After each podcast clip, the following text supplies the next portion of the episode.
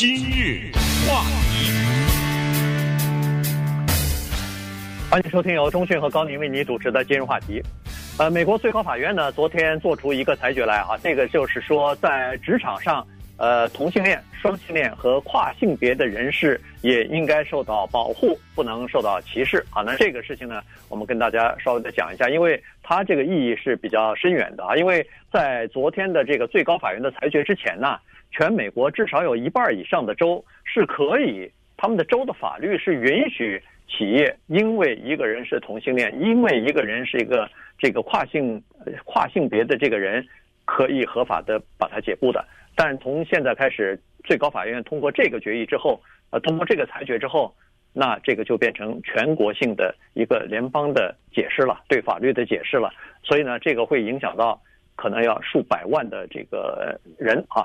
所以呢，这个事情呢，算是一个蛮大的胜利，尤其是对同性恋、双性恋和这个跨性别的人士，因为这个是在二零一五年上一次联邦的最高法院对同性恋婚姻合法化做出裁决以来的第一个重大的就这方面的一个案子的裁决哈。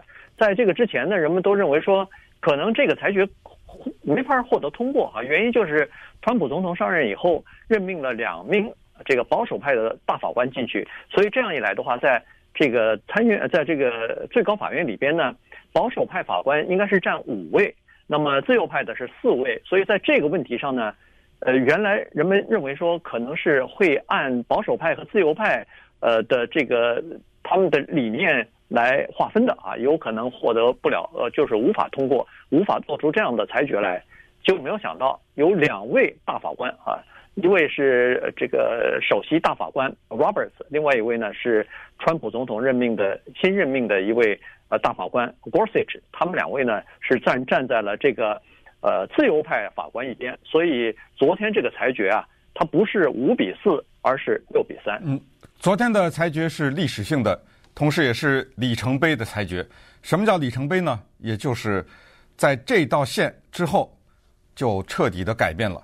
有之前是这样，之后是这样。刚才举的说一半以上的州可以对刚才说的那些人呢进行在职场上面的惩罚，比如说开除啊什么之类的，就变成是这样的。二零一五年的时候，美国最高法院有一个历史性的裁决，那个是划时代的裁决，就是允许同性恋人结婚。可是呢，也就是在二零一五年以后。在美国一半以上的州可以发生这样的一个情况，真的可以发生这个情况，就是一个同性恋人和一个同性的人在礼拜六的时候结婚，礼拜一就被开除了。呃，这这是完全有可能的，而且是完全合法的，或者根本你不用结婚，你只要通知你的老板说，我是一个同性恋人，或者我是一个跨性别的人，我是个男的，但是呢，我准备变成一个女的，那老板说可以，可以祝贺你，哎，回家吧。你知道吗？而且没有任何的惩罚。这个事情听起来啊有点简单，呃实际上没有那么简单。什么叫简单？就是如果我这么说这句话，我把这个话这么组织一下，你觉得哎不成立啊？就是说，任何一个公司在美国的一半以上的这些州，你可以名正言顺的歧视同性恋人、跨性恋人，什么这可以歧视他。这一听好像怎么也不知道哪儿不对，这句话对不对？呃，我们我们没有人愿意说这句话，说你可以合法歧视，因为歧视这两个字它本身有强烈的贬义，而且很难听嘛。可是事实上就是这样，所以昨天那个裁决，大家猛地一听，哎，这个有什么大不了的一个裁决？这早就应该保护，这不这不应该歧视啊！哎，今天呢，就给大家讲几个故事。就这里面都有每一个案子背后都有具体的人，有男有女。你一听涉及到同性恋，哦，那肯定有同性恋人的故事；涉及到跨性，哦，那肯定这里面涉及到跨性恋的故事。是什么故事？什么情况让这个人的他本身的情况一路就走到了最高法院，才有这个六比三的裁决呢？还有保守派的法官，川普总统任命的法官，他为什么？在这么重大的问题上，有不同的态度呢？为什么让保守派的人大感失望呢？还有，你有想没想到这里面还有宗教自由的问题啊？我这老板，我是一个基督教的信徒，我不认为在我的信仰当中可以包容这样的一种人，跨跨性人也好，同性人也好，难道我的自由不应该被保护吗？美国的宪法不也保护宗教自由吗？呃，这个又跟一九六四年的著名的民权法案的第七条又有什么关系？这个最高法院的六比三，那个六，他说的是什么？这三为什么反对？他们纠缠的是什么？呃，这个就是今天的节目当中呢，要跟大家理清的一些头绪。呃，说到这个，在职场上啊，其实，在其他方面也是一样了。在呃，这个案子主要是判在这个职场上啊，在工作场所，呃，不受歧视、受到平等保护的这个呢，就必须要说到一九六四年通过的民权法案。在民权法案的第七章里边，它有明确的规定，就是在工作场所，你不能因为一个人的，比如说他的宗教信仰、他的肤色、他的原国籍和他的性别。而对他歧视啊，这个是受到这些人应该是受到平等保护的。那么好了，这个昨天这个六名大法官他们就是引用的这一个平权法案的第七章的内容啊，其中的最值得争议的呢就是那个性别歧视。那么这个六名大法官认为说，既然说到性别不能歧视的话，那么性倾向、性倾向也不应该歧视，因为。这个同性恋、双性恋和跨性别的都属于，要么就是性倾向，要么就叫做性别认同啊，这两个归类，他们到底算不算在这个性别歧视里边呢？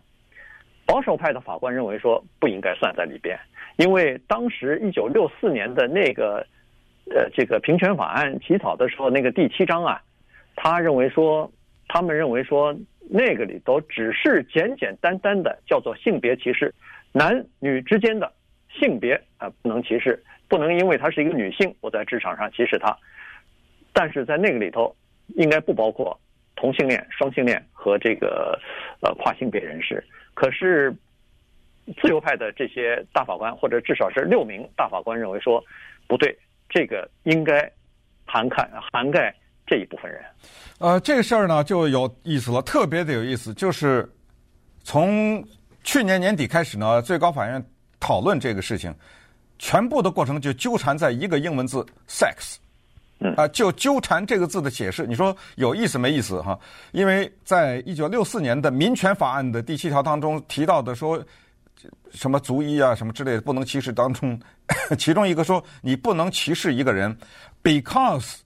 他他写的是 of the sex，哎，现在他纠缠的就是英文的性别指的是什么意思？怎么解释这个字？那那三个反对的人呢？就是说，我们并不是要求职场歧视同性、跨性和变性，呃，变性，同性、双性，对，同性、双性和变性，我们并不要歧视。我这个说的特别的清楚，千万别认为我要。反对就是我歧视他们，我坚决不歧视他们。可是我们是最高法院，我们的工作是解释宪法。至于修改宪法或者怎么样，比如说一九六四年提出说的性别歧视指的是男女，现在你想把同性、呃双性和跨性都加进来，没问题。但这不是我们的事儿啊，这是国会的事情啊。你让他们再讨论一下，再立个法通过。我百分之百支持啊，就过了就完了吧。但是咱们的公，咱们在这儿别强把新的含义掐加给一九六四年啊。人人家一九六四年没这意思，你别给硬加回去。可是那六个呢，就有就说了，说我就问你一个问题，呃，包括啊、呃，就是说，嗯、呃，当一个人因为他是同性恋人被解雇的时候，你告诉我他这个是不是跟性？这个字有关系，这个有意思，是不是性？一个人本来是个男的，他说我想变成女性，是不是从男性变女性？这里面是不是涉及到性的问题？那么你解雇他，并不是因为他表现不好，并不是因为，就是因为他的变性。那你告诉我，这是不是性别歧视？你知道吗？就就纠缠在这个问题上。所以呃，最后呢是六比三。那么这个六比三呢？Gorsuch 这一票特别的有意思，因为首席大法官啊，Roberts 呢，大家基本上认为他有的时候他比较倾向于 自由派，你知道，他现在越来越明显，很大重大的问题上，呃，所以之前有一个法官呢，叫做甘乃迪或者叫肯尼迪啊，叫 Kennedy，他退休了以后呢，是 Neil Gorsuch 由川普总统任命了。这个我现在认为是川普总统看走眼了。呃，为什么这么说呢？因为当 Kennedy 呢做美国的最高法院的法官的时候，他的身边有一个贴身的助理，在法律上叫做 law clerk。这个贴身的助理名字叫 Neil Gorsuch。一般的来说，一个法官他身边有这种助理的是，他不光是让你打杂，呃，帮着找资料。他很大的是，他花很多心血培养这个人，这个在法律上叫 mentor，或者在这，这是叫恩师啊。嗯，他把他的理念会灌输给他，他会教导他，他会带他，因为他知道有朝一日他就会出头，他绝对能够今天能走到这么大的位置上，在我的身边做助理，这个绝对不是他的终生的目标，他绝对会走得更远。所以，在再看一看。最高法院的历史，这个叫做 Kennedy 的人，在历史上四次之前的四次关于同性恋的宪法的投到，他都是那五比四的第五啊！你想想，他是这么一个人，那你川普总统你任命了 Gorsuch，你就等于把这 Kennedy 又带回来了吗？等于几乎是等于这个情况吗？是不是？当然，未来怎么样，咱们不知道。那稍等会儿，我们给大家讲这些具体的故事。今日话题。欢迎继续收听由钟迅和高宁为您主持的今日话题。今天给大家讲的是昨天啊，最高法院，美国最高法院呢通过的或者是做出的一个裁决，呃，就是在职场上不能歧视同性恋、呃双性恋和这个跨性别的人士啊。那这个刚才说了是一个呃历史性的一个裁决啊，呃，这就最高法院已经打到头了。所以如果他们这么解释现这个人权法案的话，那现在基本上就是。全美国大概都是这个情况了，所以呢，呃，三名保守派的法官呢，他们也提出说，你这么解释，第一，你越权了，你是不是解释这个法律了？您是等于是立法了，你你等于是行使了人家国会行使的权利了，表面上你是。这个在解释法律，解释这个 sex 到底是包含包含性倾向这个问题，或者性性别呃这个承认这方面的问题。但是问题，您这个实际上人家原意是什么东西？你等于给他给等于是增加了一些内容在里头啊。这是三名呃这个保守派法官的说法。另外呢，他们也说。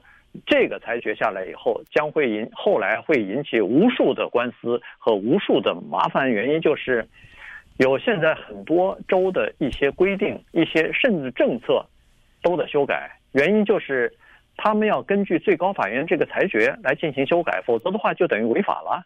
当然，这里头又涉及到具体的问题，那就更多了。比如说上洗手间的问题，这个更衣室，这个一个跨性别的人，他本来是个男的，他说我我是个女的，穿着女的衣服，他进到这个呃女性的更衣室或者是洗手间里头，会不会吓着别人等等啊？这些问题你仔细想想，学生呃大学里边的宿舍分配的问题，这个呃。篮球场或者是球员的更衣室里边的这个问题，各方面的问题吧，他就说问题非常的多啊。他说，当然，最高法院做裁决，他可以不考虑这些后果，因为他引起的后果和影响不是大法官所考虑的。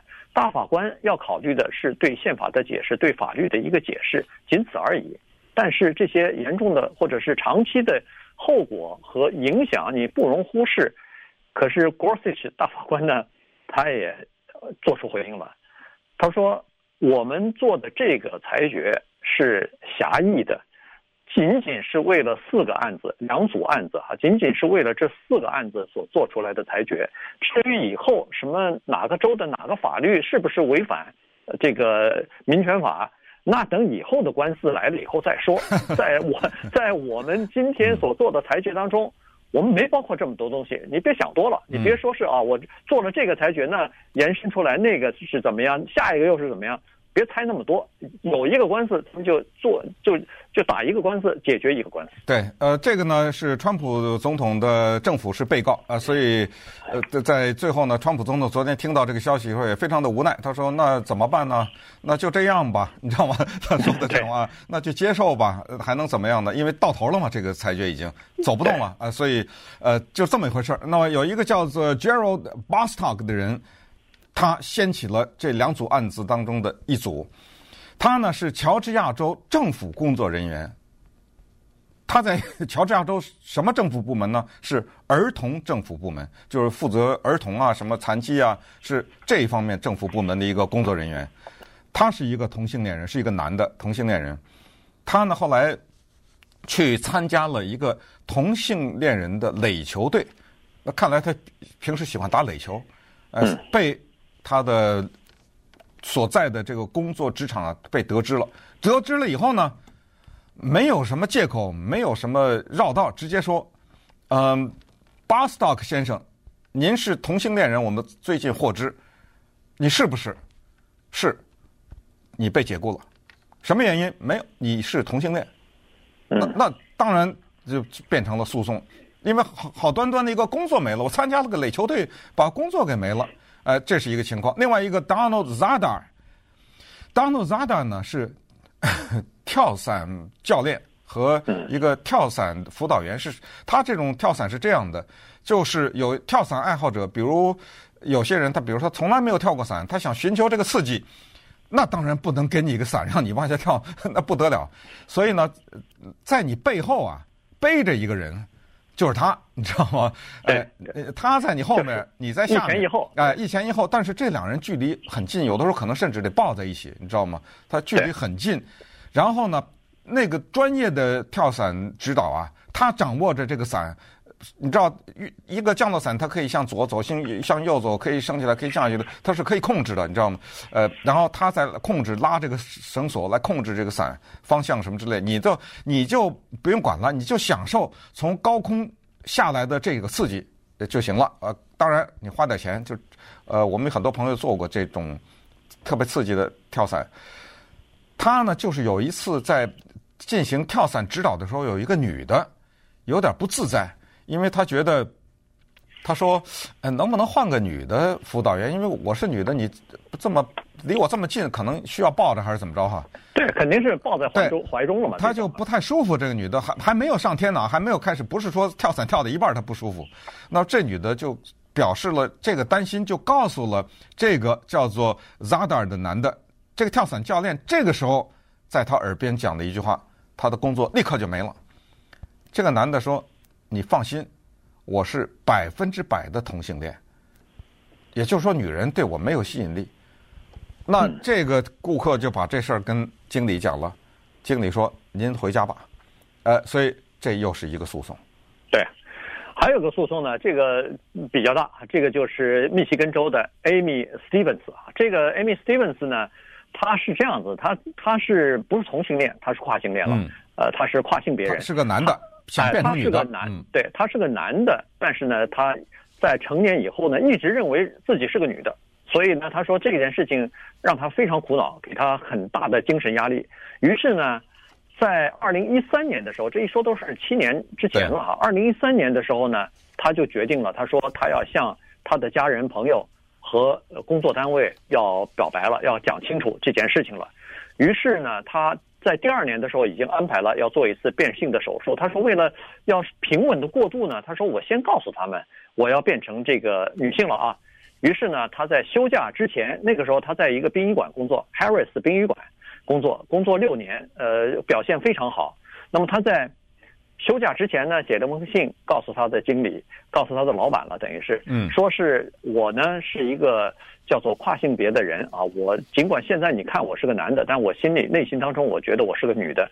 我等两个星期之后休假回来之后，您会看到我是一个女装出出出现在。办公场所，我将穿女士的服装，什么等等啊，化妆什么，我绝对安全，呃，绝对按照公司的服装的要求，我不不穿那些呃奇装异服，就是典型的女性的服装，我就让你们稍微的熟悉一下，因为以后我将要变成一个女的了，嗯，呃，就是这个事儿。结果呢，两个两个星期的假还没休完呢，接到一封信，老板说对不起，我我们我们这儿不允许这样的做法，您解雇吧。嗯，呃，你看刚才说的跳伞教练呢，他的诉讼打赢了，但是他不知道，因为二零一四年的时候啊，在一次跳伞的过程一个事故呢，他摔死了，所以那个人他已经亡故，而这个 Amy 是最惨的，呃，Amy 呢。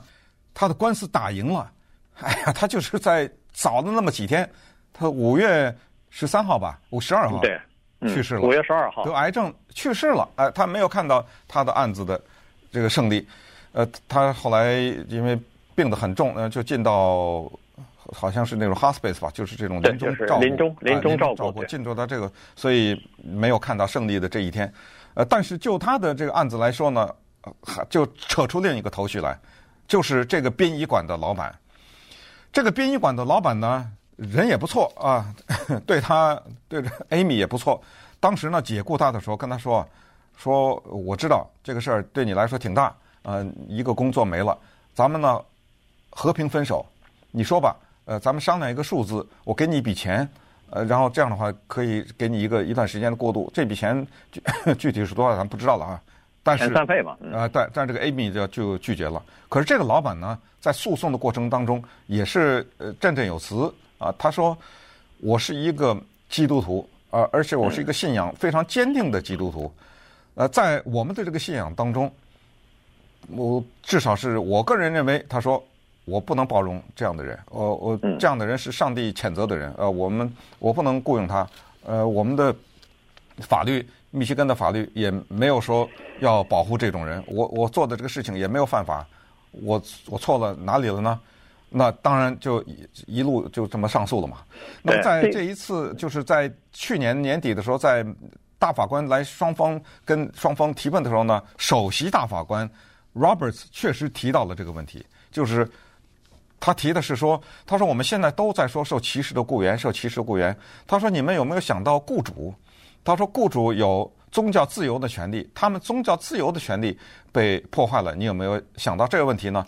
呃，所以这个 Breyer 这个法官后来也是反唇相讥。他说：“那请问，如果一个犹太人和一个天主教信徒结婚了，被开除了，可不可以？”呃，他们说这个举例子举得太极端。然后 Breyer 吧，是不是 Breyer？他说：“呃，一点都不极端。呃，在生活里真的发生过这种事儿，就是一个天主教徒。”和一个犹太，因为我们知道这两个有冲突。呃，天主教和犹太徒犹太结婚是有曾经有过被歧视。他说，嗯，这个是这两个都是宗教，犹太有犹太的宗教，天主教有天主教宗教，怎么办？所以你知道最后那个六比三，首席大法官是那个六哎，他是站在了同性恋人的这一边啊。嗯，对对，因为在这个地方法院的审理当中，地方法院的裁决是两点，第一是。在那个民权法案的第七条当中，他说是不包括这个叫做跨性别的人，跨性别的人不在那个 sex 的那个那个 含义当中啊。这是第一。第二就是老板是一个虔诚的基督徒，从他的这个，因为他是按照他的宗教理念来来经营他自己的这个生意的，所以呢，他是有权利做出这样的决定，就是我你跟我的宗教信仰相违背了，我也有我的自由啊，所以呢。呃，地方法院就等于是判这个 Amy 败诉了。实际上他是败诉，但是后来 Amy 的律师又打到了第六巡回上诉法院。巡回上诉法院呢，呃，认为说第七条是包含这个呃同性恋、双性恋和跨性别人士的，和呃最高法院的裁决是一样，所以他把那个呃地方法院的那个裁决等于是给驳回了，于是才上诉到最高法院。所以最高法院昨天做的这个裁决呢，等于是。呃，就是承认了，呃，同性恋、双性恋和跨性别人士在职场上应该受到平等保护。